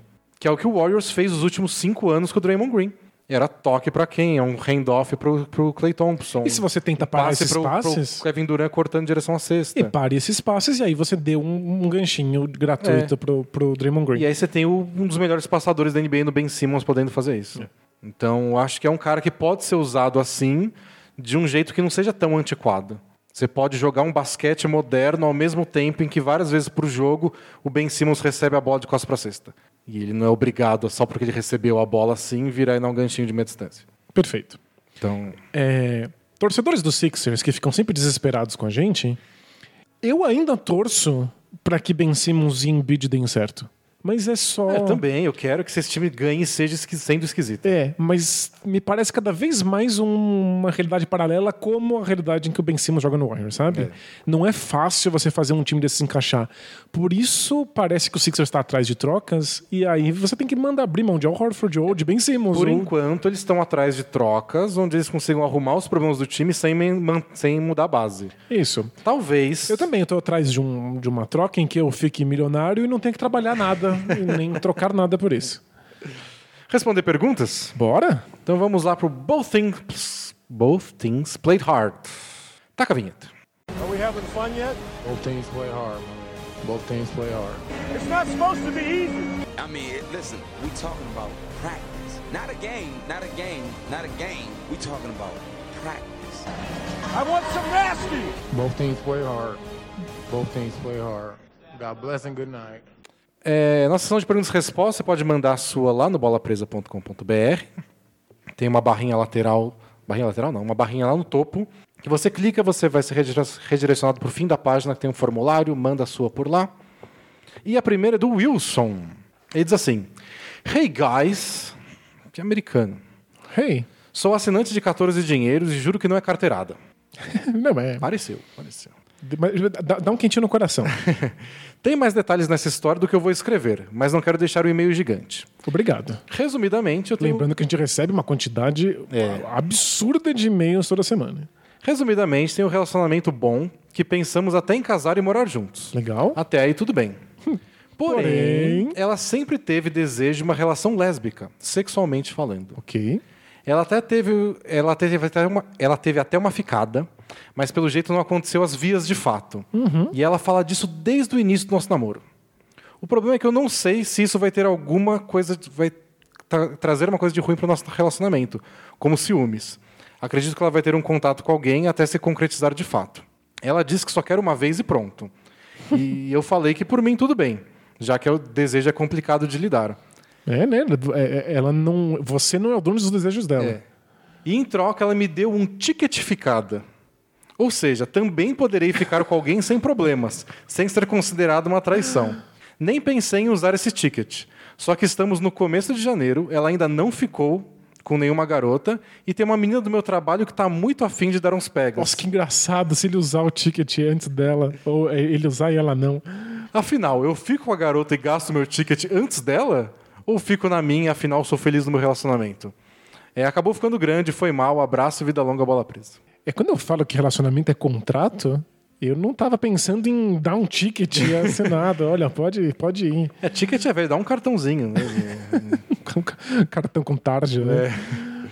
mas ela deu o ticket. Mas considerando que ela não usou a autorização que fez o ticket existir, pode dar merda você usar o seu É, antes dela. É bom. Em termos técnicos, você poderia usar, tá ali É. na sua mão, mas do ponto de vista psicológico, é. pode não ser muito bem recebido do outro lado. Mas é Tem, tem, tipo, tem um acordo, pelo menos. Eles discutiram um Exato. assunto e resolveram de uma forma racional. É que às vezes vocês não conseguem lidar racionalmente depois. será que, será que eles conversaram sobre esse ticket? O ticket envolve a possibilidade de você ficar com outra pessoa em silêncio e não contar nada, ou você tem que falar a É, tem respeito? isso também. Porque pode ser que ele, ele avise antes, do tipo, olha, tô pensando em usar o ticket, e já seja o bastante para causar um alvoroço na relação. E se ela descobre que é a caminha do trabalho, que depois você vai encontrar todos os dias no trabalho, Pois e ela é. não consegue lidar bem com isso? É muito engraçado. O relacionamento não é fácil, porque às vezes a gente tem outros desejos fora dele, e se você está disposto de maneira super madura abrir o seu relacionamento para esses desejos, não necessariamente você tem a maturidade de lidar com os ciúmes que vem envolvido nisso. Né? É do tipo, eu quero fazer todas as trocas, não quero abrir mão de nada. Tem um preço para você ter uma, uma vida em que você pode ficar com outras pessoas. E nem todo mundo quer pagar esse preço. Próxima pergunta é do Henrique Martins de Sampa. Eu fiquei chocado com essa pergunta, Danilo. É. Chocado. E vou só falar chocado. Mas chocado bom ou chocado ruim? Chocado. Chocado. É, não Ok. quero, não quero. Foi, foi ou ruim ou bom. Foi um dos dois, mas eu não quero falar agora. Eu quero que você tome sua conclusão, que o amigo internauta Ok. tenha suas conclusões. Depois eu. Vamos lá. E aí, D&D, tudo bem? Beleza? Caras, preciso de um conselho de vocês. Conheci uma menina por um aplicativo de relacionamentos Ok. e nossas ideias bateram muito. Já. Meu primeiro parênteses já seria aí, mas vou fechar meu bico. Ideia bater muito. Fa- Faz um partido, então. Bom, várias coisas em comum. Muito gente boa, super independente. Porém. Tá preparado? Manda. Porém, quando eu fui chamar ela pra sair, ela disse que precisava falar algo bem sério. É. Ela tem uma deficiência. Ah. Ela não tem força no braço e na mão direita. Ok. Foda, me senti traído. C- como assim? Perguntei, por que você não colocou no seu perfil logo? E ela disse que ela chegou a colocar por um tempo, mas aí ninguém dava match. Então ela tirou e prefere falar depois. E aí, o que eu faço? Ela é muito legal, mas não é uma traição começar mentindo assim logo de cara? Enfim, ajudem um sofredor torcedor do Suns. Valeu. Começar mentindo? Você fala sobre todas as suas dificuldades, os seus problemas, as suas limitações no seu perfil de Tinder? Ela falou antes de eles se encontrarem. Absurdo. Eu tô Gente. chocado. Eu tô chocado. Eu, eu não sei o que falar. A nova geração chama isso aí de capacitismo. Que é, Tô por fora. né? é tipo, esse preconceito contra pessoas que não têm o corpo funcionando exatamente da maneira da, da, da maioria. Você avisa aí no seu perfil, então, que você não está disposto a relacionamentos com. com... É, tipo, não, não, não relaciono com deficientes físicos. É, então, Gina, que absurdo. Nossa, você gostou dela, ela avisou um negócio antes de vocês se encontrarem, o que parece ok. Talvez ela não precisasse nem avisar. É, não precisa avisar tudo. é verdade. Você vai então, meu pinto é pequeno. não, você- vai lá e torce pra não perceber. Você, você torce pra não, pra não se Pode ser importar. um problema, Claro. é. Afinal, você vai conhecer a pessoa. E conhecer a pessoa significa descobrir coisas que você não É. sabia, que podem funcionar pra você e podem não funcionar. É, Ela até foi bem cuidadosa no sentido de tipo, eu queria que isso não fosse um problema, mas eu sei que é um problema pra muita gente, então eu vou avisar antes. É, ela não deveria ter que falar sobre isso. Você não fala sobre suas características físicas em detalhes, sobre as É. suas questões pessoais antes de conhecer a pessoa. Eu tô indignado. Indignado. Então. Espero que Mas espero que você não saia com ela, porque ela merece coisa melhor. ela, ela merece alguém que não se importa. É.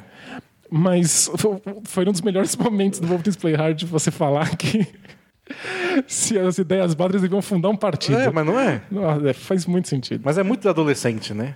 Cara, a gente concorda, ela gosta da mesma banda que eu. É co- como se, se fosse um ponto de partida, É. né? Lembra aquela cena do, do Friends? Você gosta de pizza? Eu gosto de pizza. E você gosta de filhotinhos? Eu também É, gosto de filhotinhos. Gostaram de pizza. É, pergunta do Mário Pravato Júnior. Fala pessoal, tudo beleza? Beleza. Falando um pouco de NBB, mas com ligação com a NBA. Hum. O que vocês acharam da polêmica causada pelo Leandrinho no Instagram? Era necessário se referir ao Jorginho daquela forma? Nosso basquete agoniza há anos, a esperança era que esses veteranos ajudassem o basquete nacional a se re- reerguer. Abraços e feliz 2020. Gente, esse é o momento em que você me dá contexto. O que, que está acontecendo? É, O Jorginho tá arrasando com- no NBB, tá jogando no São Paulo, fazendo um monte de triple-double. Ok. E por fazer um monte de triple-double, estão chamando ele de Westbrook. Sério? É. Aí ele teve uma jogada que ele tomou um toco do Alex. Peraí, parênteses. Lembra em estilo? Westbrook?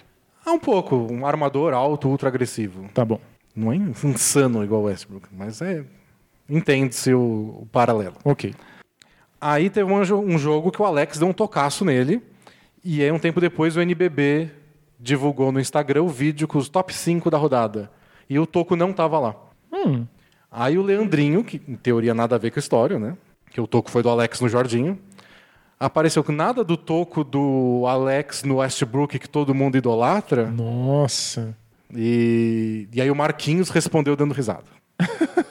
e aí o Jorginho depois respondeu de um jeito mó maduro, dizendo, tipo, ó, o que eu posso fazer, basicamente. É, né? Tipo, Se as pessoas são babacas, você não pode fazer muito a respeito. Mas pegou muito mal, porque ficou parecendo que Leandrinho tá com inveja, porque ele é o cara que jogou na NBA, o Jorginho não conseguiu se firmar lá quando foi jogar na D-League, só que o Jorginho é o cara mais falado desse NBB. Por causa dos números, das atuações, de bolas decisivas. Não sei se esse é o caso. O Leandrinho pode responder, o terapeuta do Leandrinho pode responder. Claro. Mas foi o que pareceu. E não é a mensagem mais legal do mundo, né? Porque. Não. É o tipo de coisa que Alex, Leandrinho, Marquinhos é a geração que tá saindo de cena para chegar à geração do Jorginho. E o tipo de coisa que o Leandrinho tem total e completo direito de pensar na própria cabeça. Do tipo, ah, ficam idolatrando esse cara aí, aí nem colocam É. ele tomando toco. Não tem problema ele achar isso. Mas é o tipo de coisa que você não fala publicamente, você não posta É, publicamente. pareceu, pegou muito mal. É. Nossa. Até a frase, e cadê o toco do Alex no, no Jorginho? É aceitável. Até esse pedaço aí é só. As pessoas iam dar risada e ia ficar subentendido o que ele acha do Jorginho. Agora, É, ou pode. Você poderia até, ele poderia se justificar depois de outra forma. Não, porque é um toco no Jorginho, é importante. É. Claramente não é o que ele acha, mas daria até para fingir. Mas uh, uh, uh, dá para aproveitar uh, o papo para falar sobre o, o incrível mundo dos nichos. Basquete é nicho, basquete brasileiro é mais nicho ainda.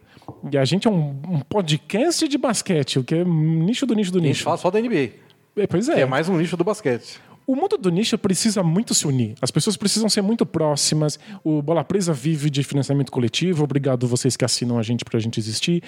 A, o NBB precisa que, a- que os torcedores sejam unidos e torçam e apareçam e vão para os ginásios. E às vezes a gente vê que quando está lidando com um grupo muito pequeno, rola uma ciumeira. É. Rola, tipo, é muito pequeno, só tem 15 pessoas torcendo, mas eu quero que essas 15 pessoas torçam por mim. Nichos não são os lugares mais bonitos do mundo. Em teoria parece que seria, né? É. Que tipo, é a gente contra o mundo, mas na verdade vira um conflitinho interno que fica o resto do mundo não se importa. É, fica um monte de gente lutando por migalha e ninguém se importa com isso. Parece que quando é muito mais mainstream, tem muito mais gente assistindo, cada um fica com o seu grupo e sente que você tem pessoas o bastante. Né? É. Não, não, não, não façam isso. Vamos nos unir no basquete, especialmente no Brasil que precisa. Uma pergunta do Emerson Luiz Almeida que eu achei muito divertida. Hum, Achei, nunca tinha pensado nisso. manda. Ele falou assim: ó, queria saber se há alguma explicação histórica ou nessa linha de por que enterradas em cima de um adversário tem essa reação tão massiva dos jogadores. Parece ser a jogada que mais gera excitação e eu realmente não entendo. eu não jogo basquete, então não sei o quão complicado ou difícil fazer isso é. Se, se é que a explicação é por aí. Quando alguém leva um toco ou cai no chão e um drible, eu consigo entender a reação e as brincadeiras relacionadas. Isso porque é algo engraçado por si só. Mas alguém enterrando em cima de alguém não parece tão especial assim. Abraços de luz na alma de vocês. Valeu? É difícil de explicar. É muito difícil explicar.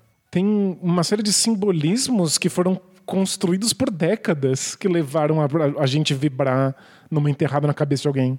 E é só uma construção social estranha. É tipo, vem alguém de fora que nunca viu basquete, olha, e basicamente é: você achou legal ou não achou legal? Porque se você não achou, não sei como fazer pra te deixar legal. É a, a gente tem essa expressão no basquete que também é alienígena pra quem tá fora, que é alguém estar dominando outra pessoa. Que você tem domínio físico, você é muito mais poderoso do que ela. É uma coisa meio infantil, né? É tipo o TJ Warren e o Jimmy Butler brigando ontem. É, que, que coisa de criança, é impressionante. Engraçado, mas É. de criança. Porque crianças são engraçadas, É. né? Mas enterrar em cima de outra pessoa significa que você domina ela, você tem mais poder físico do que ela. Ela tá tentando impedir você de fazer uma coisa e você foi tão forte, pulou tão alto, foi tão atlético que você impediu ela de impedir você de fazer aquilo. É. A dificuldade tem um papel importante, mas não só isso, Não. porque um monte de coisa. Um step back é difícil, não se vibra como. E tem outra, várias dessas enterradas que, que dão certo com alguém tentando um toco, teriam entrado exatamente da mesma maneira se a pessoa não tivesse tentado o É, toco. A- Às vezes a gente vale é pune quem passar por tentou. cima. É, passar por cima, exatamente isso. A ideia de você estar atropelando outra pessoa. A superioridade que isso, que isso e quando você transmite. tromba no ar e o cara que tomou a enterrada cai no chão. É. Nossa, aí é. É tipo, você tentou tanto e mesmo assim você não conseguiu, a outra pessoa é melhor que você. É, é- é- é simbólico, assim. não é, não é real. Outra dúvida veio do Carmelo Anthony Iverson dos anos 2010. Dizendo, fala dupla, tudo supimpa? Supimpa? Tenho uma dúvida meio besta, mas tenho. Quando um time decide que é hora do garbage time? Porque pra mim, qualquer jogo com mais de 25 pontos de diferença já parece impossível. Mas aparentemente não é essa a realidade. Então, quando o técnico. de- O garbage time é quando um técnico tira todos os jogadores titulares ou até da rotação e bota só os fundos de banco pra jogar os caras que não caem. É, basicamente você joga toalha se desistiu de um jogo.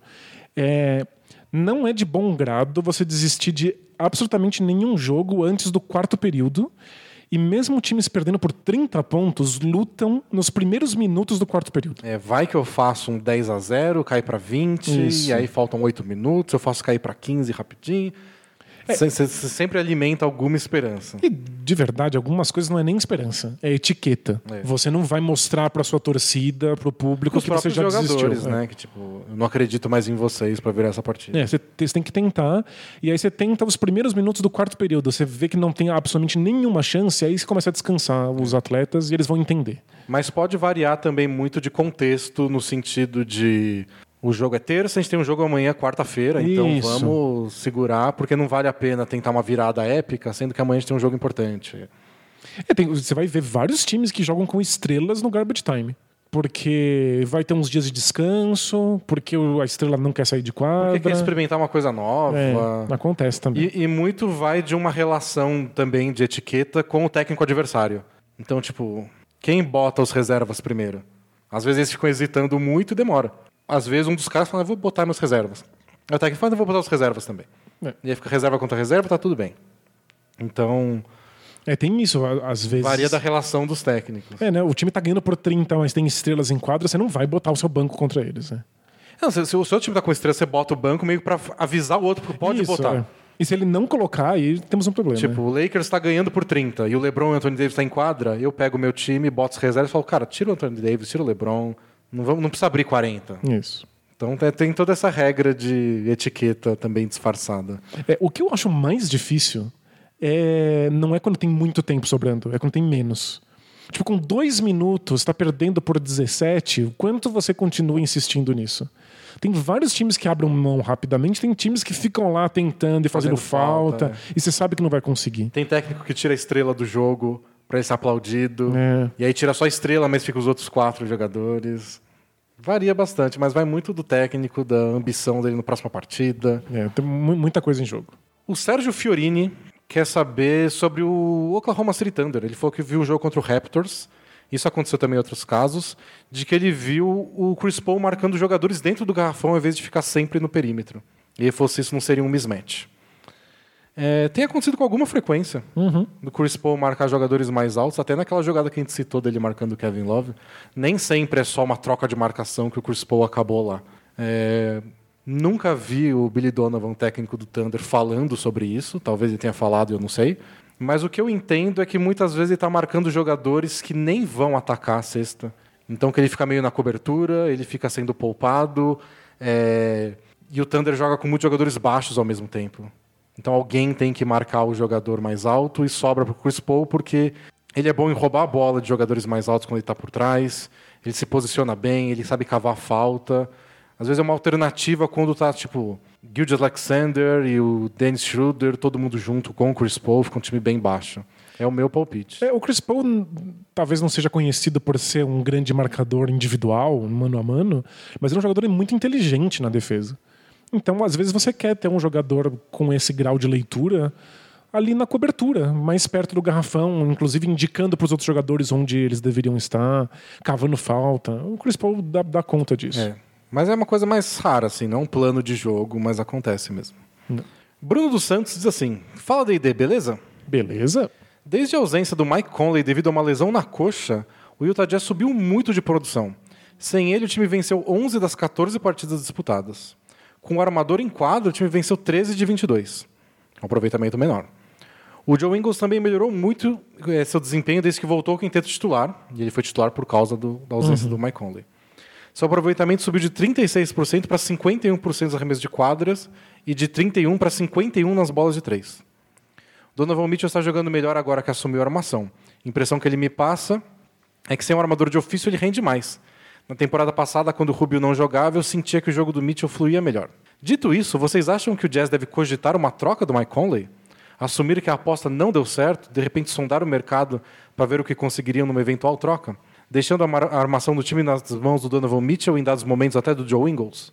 Abraço e vida longa bola presa. Nossa, é muito cedo para falar que não deu certo. Por enquanto não deu certo. Mas eu também acho que simplesmente testar uma coisa nova por dois meses e falar, bom, tchau, acho que é meio precipitado. É, é difícil saber qual é a, a relação causal da coisa. O Jazz melhorou muito nas últimas partidas. Mas foi porque o Conley não estava? Ou o time está melhorando porque está ficando mais entrosado e porque está se esforçando O mais? time está com sete vitórias e zero derrotas desde a troca do Jordan Clarkson. É talvez o Jordan é Clarkson o, fez a o diferença? banco melhorou? É. Ajudou, acho que ele está jogando bem. Mas o Ingles jogar bem ajuda. E o Ingles está jogando bem com o time titular. Com os reservas ele não estava jogando bem mesmo. Mas talvez signifique talvez ter mais minutos do Conley com o banco. Não precisa nem ser, ser reserva. Uhum. Mas ter mais minutos dele no banco para o Ingles jogar mais tempo com os titulares. E outra, o Ingles estava tendo os arremessos dele livres com o banco. Ele só não estava acertando e agora tá. Ele tá acertando por conta do time titular? É. Então, é- Acho é- que tem, tem testes a serem feitos. Isso. Eu acho que o Jazz precisa reintegrar o Conley quando voltar de lesão nesse time que está vencendo e ver o quanto isso dura. Mas a- é, tem que juntar tudo. A troca eu acho que ajudou mesmo. Clarkson tá jogando bem, os minutos do banco estão sendo mais bem usados. O Tony Bradley tá jogando bem o pivô reserva deles, ao invés do Ed Davis. Então, tipo, o time tá descobrindo as rotações também, mas é um dos times que está em ascensão. É. Eles ganharam, tipo, 12 das últimas 10, 10 das últimas 11, uma coisa assim, e tem essas sete vitórias seguidas desde que o, o Clarkson saiu. Aliás, o Exxon teve uns jogos bons pelo Cavs também. Olha só. Mas, dito isso, eu sou completamente contra Donovan Mitchell de armador. Eu acho É, que. eu acho que não. Eu acho que funciona por períodos de jogo. Exato. Ele é um jogador agressivo, então às vezes você quer ter a bola na mão dele. Mas ele se torna muito mais previsível quando ele vai fazer isso em toda a posse de bola. Ele não cria jogadas para os outros jogadores. A gente já viu o Mitchell ter problemas sérios contra defesas que estão preparadas para aquele ataque à cesta toda a posse de bola. É, nos playoffs o Rockets deu muito problema pra É, eles, então. assim. Talvez na temporada regular, que não esteja aquelas defesas exageradas de playoff, ele consiga se sair melhor. Mas o jogo dele parece fluir mais porque ele participa mais, ele ataca mais a cesta. Mas o time precisa de outros jogadores para ajudar. Sim. Mesmo que seja secundário. Mesmo que você deixe a maioria das posses de bola com o Donovan Mitchell começando o ataque. Alguém tem que estar armando outro tipo de coisa. né? Para dar uma ajudada. É. Ah, bom, temos outras perguntas, mas acho que por hoje encerramos. Valeu para quem mandou perguntas essa semana, que realmente teve mais que na semana passada. O pessoal voltou de férias. Boa, bem-vindos de volta. E semana que vem a gente volta com mais detalhes do nosso evento lá no Hoops Park. Vai ser dia 18, Lakers e Rockets. A gente vai assistir. Se der tudo certo, a gente vai comentar o jogo lá também. Legal. Vamos testar, ver se o sistema de som deles suporta nossas vozes, Suporta o nosso clubismo. nosso clubismo. Mas apareçam lá, jogam basquete, ou nem joguem, cheguem só pro jogo mesmo e participem da partida. Boa, vai ser legal. E assine a bola presa, sustentem um nicho de basquete no Brasil. Isso aí. Valeu, pessoal. Até a próxima. Tchau! Tchau, tchau!